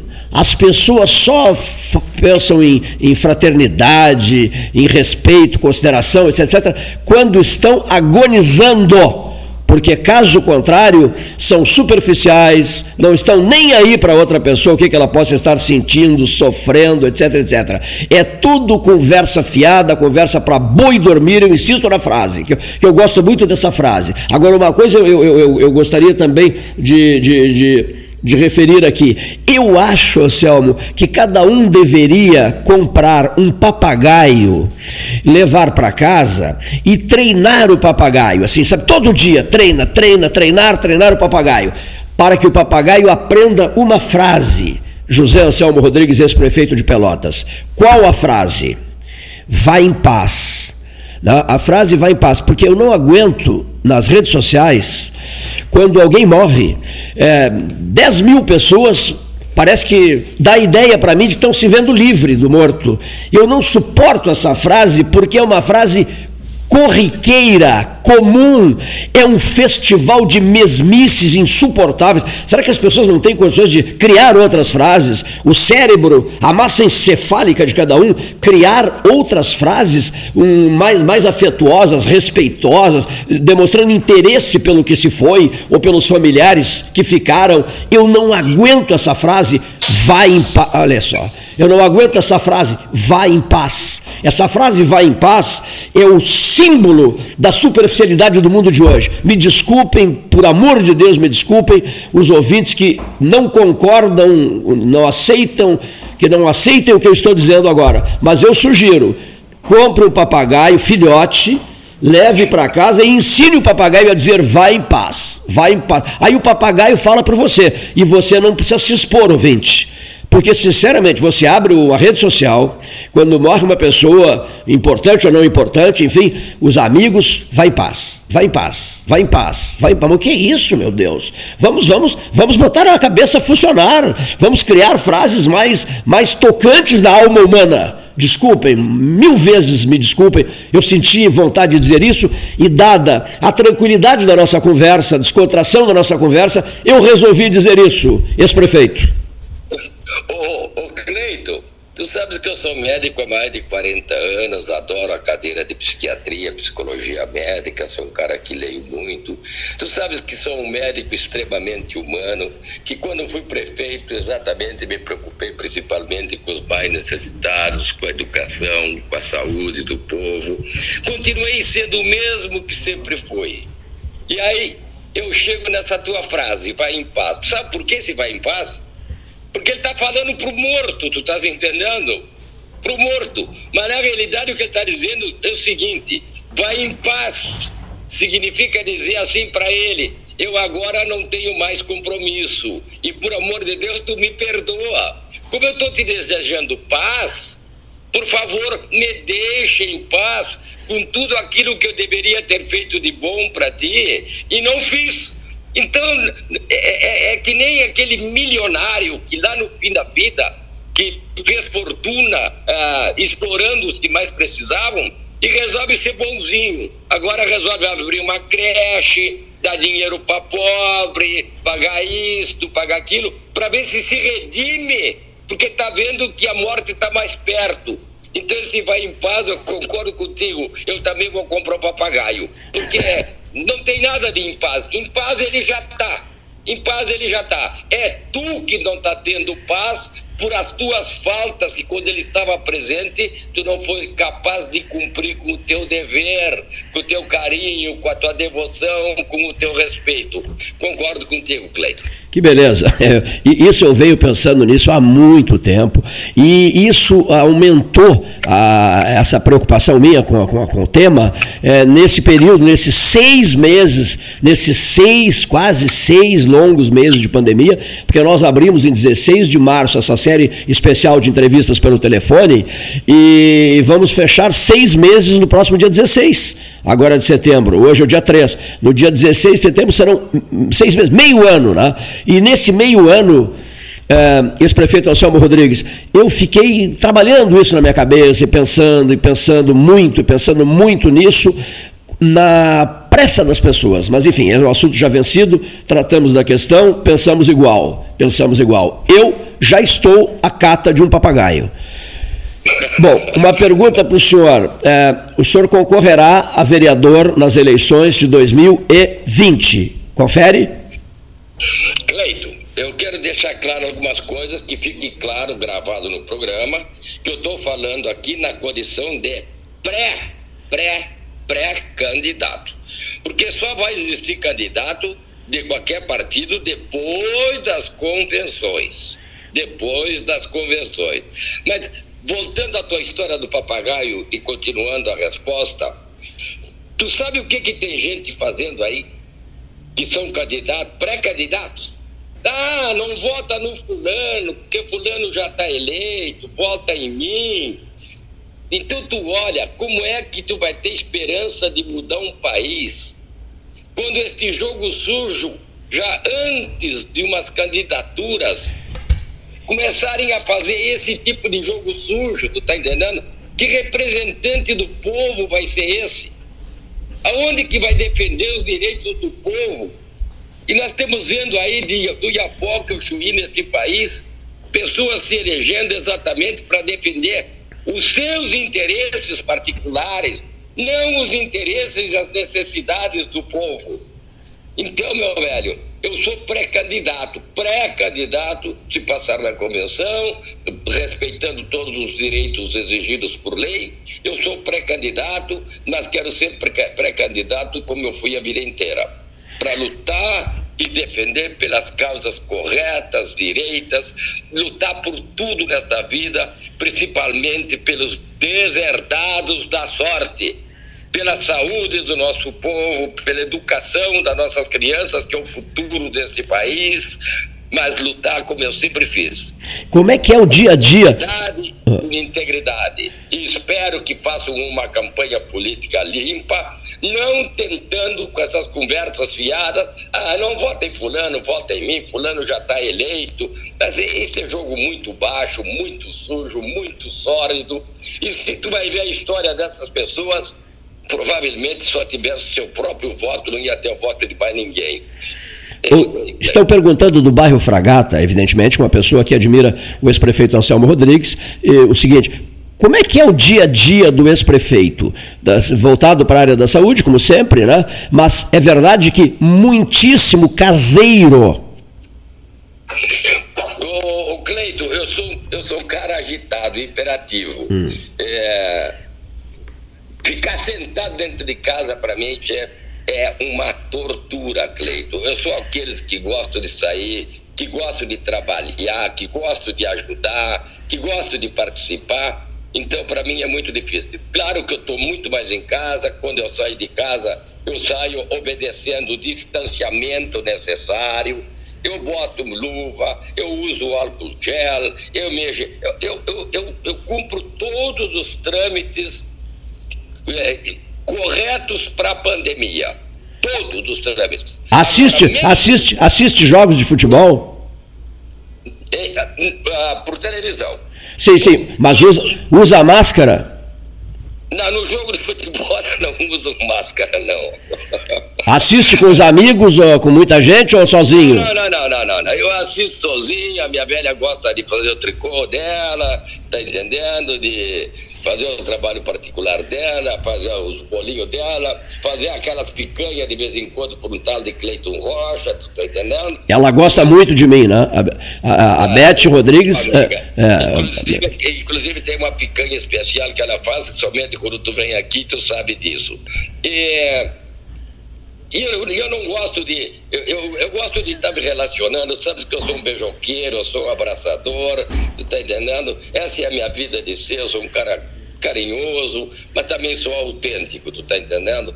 E, e essa coisa, esse isolamento aí, para mim não funciona. Eu sou a favor do isolamento vertical, do isolamento vertical, e aqui no Brasil tem a mania de se copiar tudo que é americano, é, é a forma de falar, é o lockdown, lockdown, eu passei a chamar de lockdown Lockdown, uma loucura. Eu sou contra Lockdown, estou contra Lockdown, esses escândalos com 50, 60 viaturas de sirene ligadas, luz apagada, implantando terror no povo, implantando terror no povo.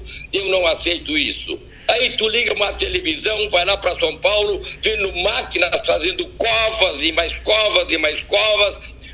Tu quer acabar com o povo, dominar o povo, assusta esse povo, aterroriza esse povo, e é o que estão fazendo nesse país, e inclusive do Iapoque ao Chuí. E depois. E eu digo assim, e depois... em casa, sabes, cadê o kit Covid?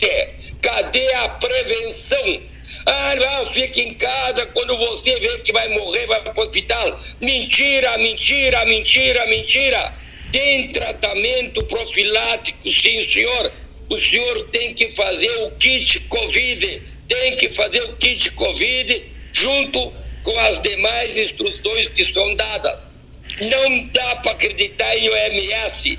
Isso virou uma anarquia, uma politicagem barata a nível internacional que nós, povo, vamos pagar. Mantenha a distanciamento, não faça reuniões, mantenha as mãos limpas, lave o rosto, deixe o calçado na porta, mantenha o distanciamento, respeite as aglomerações, não faça, mas use o kit Covid como prevenção. Eu, a minha mulher, os meus filhos, os meus netos, minhas noras, sogro do meu filho, toda a minha família, nós usamos o kit Covid, sim senhor, e confiamos, usamos e confiamos, está aprovado, está aprovado.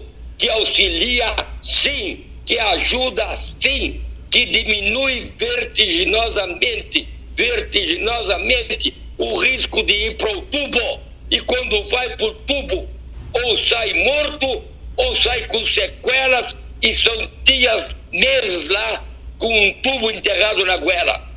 Eu aqui em casa, minha família inteira, nós usamos o kit Covid, o distanciamento relativo respeitoso, mas lockdown não! E preventivamente, não é, Anselmo? Uh, tu me chegaste a me dizer isso. Ação preventiva. Agora, quando deixa para a última hora, bom, quando, quando a, a, a, o, o, paciente eh, acaba sendo levado ao, ao, ao, tubo, acaba sendo entubado, aí o quadro é sempre muito desagradável, muito complicado. Daí o risco de morte é quase de 50% ou mais. E as sequelas que tu vai sair, sair da frente, aí, além do sofrimento que tu vai passar. Mas não tem que ter medo. Não tem que ter medo. Não tem que ter medo. Tem que ter é respeito e obedecer os distanciamentos usando o kit Covid. Use o kit Covid e mantenha o distanciamento necessário e você está tranquilo e seguro. Pode ter certeza do que eu estou dizendo. A medicina se faz através das pesquisas científicas, concordo plenamente, sou um profissional, mas também se faz por medicina por evidência. Medicina por evidência é ciência. Medicina por evidência também é ciência. E o kit Covid está provado que funciona, está provado que funciona, está provado que ajuda. Mas o melhor é fazer hospital de campanha, uns barracão caindo os pedaços, um pedaço de catre, sem lençol, sem cobertor. O médico, o enfermeiro vai ter que sentar no chão para examinar um paciente. Abre o hospital, gasta-se bilhões, bilhões, não tem nenhum paciente hospitalizado, fecha esse hospital, é o dinheiro do povo que vai para a lona e eu pergunto, e o kit Covid? O kit Covid, por que, que já não está em evidência no Brasil inteiro? Por que, que não está à disposição do Brasil inteiro para o nosso povo? Porque está provado que usado corretamente, conforme é preconizado, os riscos são praticamente zero. São praticamente zero. Porque se tu vai ler a bula de um remédio, meu querido, tu não toma nem sequer uma aspirina. Essa aqui é a pura verdade. A maioria dos remédios que se usa no Brasil e no mundo não passaram por todos os, todos os testes de regulamentação. Não passaram. Que são usados, num certo ponto, pela experiência, pela medicina de evidências que com, acaba comprovando a sua eficácia. Olha só. Então eu acho que hum. tem muita gente que está embaixo da terra que podia estar tá aqui no nosso meio. No nosso meio, eu digo no território brasileiro, nesse pedaço de chão chamado terra que Deus botou para nós aí. Então, olha, isso tem me angustiado muito dessa pandemia, é exatamente o desleixo e a ganância, o dinheiro, a podridão. E quanto, e quanto essa. Covid, e tem que estar gratuitamente à disposição do povo brasileiro. Esses remédios eram comprados na farmácia sem receita médica, sem receita médica. Então estão fazendo é um terror no povo. E tu vai ver o acumulado que vai vir a partir do ano que vem de todas essas doenças do Brasil, que nem pré-natal está sendo feito, rapaz. Exames para câncer não estão sendo prevenidos. Isto vai ser uma mortandade, um desastre, esses hospitais abarrotados. Exames que levavam três anos para serem feitos antes da pandemia vão levar dez anos. Olha, meu filho, se o povo não souber escolher, se o povo não souber escolher, ele vai pagar muito mais caro do que está pagando nesta pandemia. Muito mais caro. A mortandade vai ser muito maior. Tu vai ver esses pronto-socorro fazendo a volta no quarteirão, que já era assim. Já era assim. Mas tu vai ver ficar muito pior se não tiver autoridades preocupados em direcionar vereador, prefeito, deputado, governador e as autoridades todas preocupados em cuidar da saúde do povo, a situação vai ser muito mais dramática depois dessa, dessa pandemia. Então que o povo tenha consciência, consciência e consciência.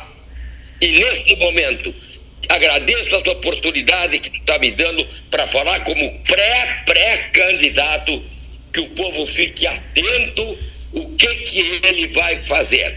Olha aqui só, eu, penso, olha aqui, eu pensei assim, eu vou entrevistar. Voto nulo, voto em branco, não Sim. acredito em ninguém, papá. Não! Você não pode anular seu voto, você tem que escolher um candidato que esta eleição que está por vir seja a eleição onde mais gente compareça na urna e escolha o seu candidato. Escolha com consciência de gente que ele sabe que vai lutar por o seu dia melhor, porque nós vamos ter pela frente dias muito mais difíceis que vamos precisar da experiência, do lado humano dos nossos representantes mas tudo começa pela consciência popular, pela decisão popular. Como é que o senhor vê, nesse momento, essa nova ah, discussão, que eu considero lamentável, essa discussão recente? Eu não estou te ouvindo. Hoje, hoje no Café Aquários, alguém me perguntou assim, tá, estás me ouvindo agora? Alguém me perguntou assim, seu Cleito... Tá muito ruim, estou te ouvindo. Vou tentar a, vou tentar a última pergunta, olha aqui, ó. É, a, a, obri, a obrigatoriedade da, de vacina, né? É, a, a, obrigatoriedade, as pessoas estão agora preocupadas com isso, porque há quem queira impor a, a, a obrigatoriedade da vacina, o que é um negócio absolutamente inaceitável. Concordas, Anselmo? Nós vivemos numa democracia. Pode não ser a melhor forma de governo que existe, mas ninguém provou nada melhor do que isso. Se quiser mudar, tem que ser através da democracia. Eu acho que ninguém deve ser obrigado a fazer nada contra a sua própria vontade. Agora, eu, como médico, eu, como homem que trabalho na saúde, eu digo da seguinte forma: faça a sua vacina. Obrigar, e ninguém vai me obrigar a fazer nada que eu não queira fazer. Então eu não tenho o direito de obrigar ninguém. Porém, também ninguém tem o direito de tomar uma decisão que possa vir a prejudicar outras pessoas depois. Porque meus direitos vão até onde começam os direitos do meu próximo. Obrigar não posso, mas lutar pela consciência população e mostrada a necessidade que todos nós devemos fazer a vacina. Agora, simplesmente chegar ditatorialmente e disser tu vai fazer na marra, obrigado a fazer. Bom, meu filho, então aí não é mais democracia, então aí é, é, é, a, é a China, é a China. E nós quero virando a democracia e a China que viva na China, Cuba que viva na Cuba, Venezuela na Venezuela. E quem quiser a Venezuela, quem quiser Cuba, quem quiser China, é simples. É só pegar a maletinha, botar nas costas e se mudar para lá. Porque é muito bom Cuba, China, Venezuela e isso tudo é muito bom morando aqui no Brasil, morando na democracia e tendo seus direitos respeitados. Eu tenho meus direitos respeitados, exijo meus direitos respeitados, respeito os direitos dos outros. Agora, chamo a atenção para o ato chamado responsabilidade que cada um de nós devemos ter. Olha aqui, ó, em se tratando de um homem que duas vezes ocupou o cargo de prefeito de Pelotas, e bom, eu hoje eu digo assim, será uma entrevista política, mas não, falou o médico, né? O médico foi uma fala entusiasmada, falou o médico, então eu fico devendo a, a entrevista com o ex-prefeito, né? É, o homem da política, eh, que vai discutir questões eleitorais 2020 no momento certo, e agradecendo, né? até porque o, hoje o WhatsApp começou a comprometer um pouquinho nos últimos, nos últimos minutos, mas não que uh, inviabilizasse a compreensão da fala, da fala do ex-prefeito ou, da minha, das, ou das minhas perguntas. Né? Foi possível ouvir tudo, mas no, no, na próxima conversa nós vamos cuidar, de repente até ao vivo, né? aqui no estúdio, examinaremos isso. Eu quero agradecer muito ao prezadíssimo ex-prefeito de Pelotas, José Anselmo Rodrigues, conversando com os ouvintes do debate 13H. Um grande abraço, doutor Anselmo. Cleiton Rocha, programa 13 horas, muito obrigado pela oportunidade. Que Deus Nosso Senhor te abençoe e logo, logo aí na frente nós vamos poder estar se abraçando, eh, se acariciando e sem papagaio, vamos lutar que seja. Sem, sem o papagaio, sem o papagaio, sem o papagaio para dizer vá em paz. Legal. Mais um, filhote para mim também. E nada de, de cumprimentos com cotovelaços, né? Um abraço, Anselmo. Obrigado. Um abração, satisfação. Olha, está entusiasmado, hein? Olha aqui, ó. O ex-prefeito José Anselmo Rodrigues entusiasmado, conversando com a equipe 13 horas. Ele já esteve conosco aqui, Christopher Goulart, né? É, neto do presidente da República, João Belchior Marques Goulart. Boa tarde, Christopher. Olá, Cleiton. Boa tarde a todos os ouvintes, todos os amigos aí dessa rádio aí destacada aí da cidade de Pelotas. Eu lembro da tua vinda aqui, conversamos muito sobre, sobre o teu avô, falamos sobre Getúlio Vargas, sobre a Marcela Vargas, a bisneta do presidente Getúlio. E, bom, hoje 24 de agosto. Já é uma data desde a tua meninice marcante para tua vida, não é, Christopher? É que nós temos, é, Cleiton, uma, uma, uma ligação muito grande com o legado do presidente Vargas e, consequentemente, com a carta testamento de Vargas. Né? Existe uma história que nos liga né, que é justamente o fato de que o presidente Vargas entregou em mãos para o meu avô né, a carta testamento justamente na véspera do seu suicídio. Ele fala para o meu avô é, não abrir a carta. Né, e quando meu avô se chega, chegou então em São Borja, ele estava no Rio de Janeiro vindo para São Borja, soube da notícia né, do presidente Getúlio Vargas e quando abriu a carta se, deu, se deparou né, é, com, com o documento público mais importante da história do Brasil. Né? Todos os trabalhistas, todos os progressistas, todos, todos aqueles que querem ver uma, uma pátria livre, emancipada, né? uma pátria com conceito de soberania nacional, é, tem, tem por, por obrigação é, seguir a referência das palavras da Carta Testamento. Nossa ligação é realmente muito, muito intensa e de alguma forma eu procuro seguir os passos de, de meus ancestrais, né? até porque afinal de contas isso não pode ser quebrado, é uma tradição que nós temos, não é uma história familiar, é a história do Brasil. E hoje, com muito orgulho, aqui na cidade de São Borja, eu sou pré-candidato a prefeito da cidade de São Borja, então mais me orgulho ainda poder, de alguma forma, contribuir né, com essa mensagem para todo o Brasil, mensagem da Carta Testamento do presidente Vargas e do trabalhismo. Quer dizer, o teu avô era o herdeiro político do presidente Getúlio Vargas, né? e recebeu do Getúlio, na véspera do suicídio, a Carta Testamento. Exatamente. E, inclusive, Cleiton, o, o, meu avô entrou na política justamente pelas mãos de Getúlio Vargas. Eles tinham uma diferença de idade muito grande, mas na fazenda lá do Itu, no Alto Exílio, né, de Getúlio Vargas, eles se aproximaram. Getúlio Vargas era, era tinha relações, era amigo, relações é, é, pessoais com o meu bisavô, Coronel Vicente. Sim. É, é, e com meu avô eles tinham uma diferença de idade muito grande, como eu já disse, mas o Jango representava o sangue novo e a renovação que Getúlio Vargas enxergou para a história política nacional. E efetivamente, né, o golpe de, que, que foi dado em 64, né, quando meu avô era presidente da República, na verdade ele estava sendo tramado justamente para o ano de 54. E por isso Getúlio Vargas se suicidou. Christopher, uh, a vizinhança, não tão vizinho assim, são 100, cento e poucos quilômetros. Oswaldo Aranha representa muito também para vocês, né? Oswaldo Aranha, lá do Alegrete, para mim representa muito particularmente. Tem uma frase dele que me motiva muito na véspera da Revolução de 30, né, quando o presidente Vargas, exatamente em relação ao presidente Vargas, quando, quando Getúlio Vargas ainda, ainda um pouco uh, receoso de encampar, de, de, de, de, assumir as rédeas da Revolução, Oswaldo Aranha ele disse o seguinte: teremos lutas e bravia, a vitória ou a derrota virão, e perante nós não aumenta e nem diminui a nossa dignidade. A capitulação é que seria a nossa vergonha.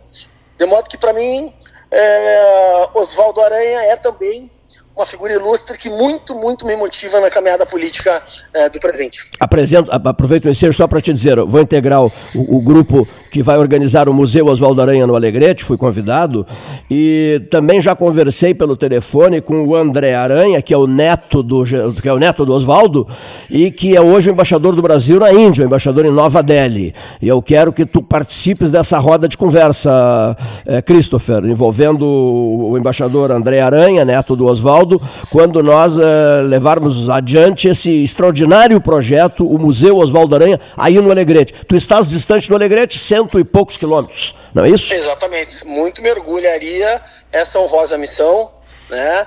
É Oswaldo Aranha que tem uma ligação direta, né, com, com, tudo isso que nós estamos falando. Muito me orgulharia, te parabenizo pela iniciativa, te parabenizo por propagar e preservar valores da nossa história. Nós hoje que vivemos numa sociedade que via de regra, segue na contramão dos valores e nós seguimos um caminho correto, né, que é o caminho da educação, o caminho da propagação né, de, de uma mensagem que esses patriotas deixaram para o país. O debate. Por tua iniciativa. O debate 13 horas da Católica de Pelotas vai gerar, e hoje é bom dizer isso de novo, porque hoje é o dia 24 de agosto, vai gerar o Palácio do Catete 13 horas no Rio de Janeiro, com vultos ligados a Getúlio. Então tu representarás o teu avô nesse especial de uma hora e meia, o teu avô João Goulart. Fico muito grato por teu convite Agradeço também a possibilidade de poder falar na, na tua rádio, falar para ti, falar para os seus ouvintes, os amigos e amigas aí que nos escutam de Pelotas. E contem comigo aí sempre nessa missão aí de, de, de seguir é, caminhando com essa inspiração da história. Que idade tu estás, Christopher? Eu tenho 43 anos. 43 anos, muito bem. Eu tenho a exata idade de falecimento do meu avô. É, eu sou o único neto que meu avô conheceu. Meu avô meu avô nasceu, meu avô faleceu em 6 de dezembro de 76 e eu nasci no exílio em 5 de outubro de 76. Olha só, muito importante isso. Muitíssimo obrigado, Christopher. Eu sei que tu estás numa agenda complicadíssima hoje aí em São Borja, na medida em que tu és candidato a prefeito de São Borja. É, sou pré-candidato ao prefeito de São Borja. Um, um, grande abraço e prazer imenso em falar contigo. Prazer é todo meu, um abraço. Um abraço, Christopher. Muito bem, né? Christopher Goulart, neto do presidente João Goulart, em São Borja, falando sobre a família Vargas e sobre a família Goulart. Senhoras e senhores ouvintes, eis uma segunda-feira diferenciada, né? por conta do 7 de setembro. A equipe do 13 está em recolhimento, caseiro, e também em função da quarentena. Ouvimos depoimentos que marcaram bastante eh, durante as últimas semanas o de Virginia Fetter, diretora do Diário Popular, nos seus 130 anos de história, o da doutora Eliane Scherer, médica de Camacuã, sobre pandemia, Covid-19, também outra entrevista marcante. O doutor José Anselmo Rodrigues, falando mais como médico, né? E também se referindo muito à Covid-19. E Christopher Goulart, que falou, que falou de São Borja, terra do seu avô, João Goulart, ex-presidente da República. Voltaremos com a programação normal do 13H amanhã, terça-feira, 8 de setembro de 2020. Até lá.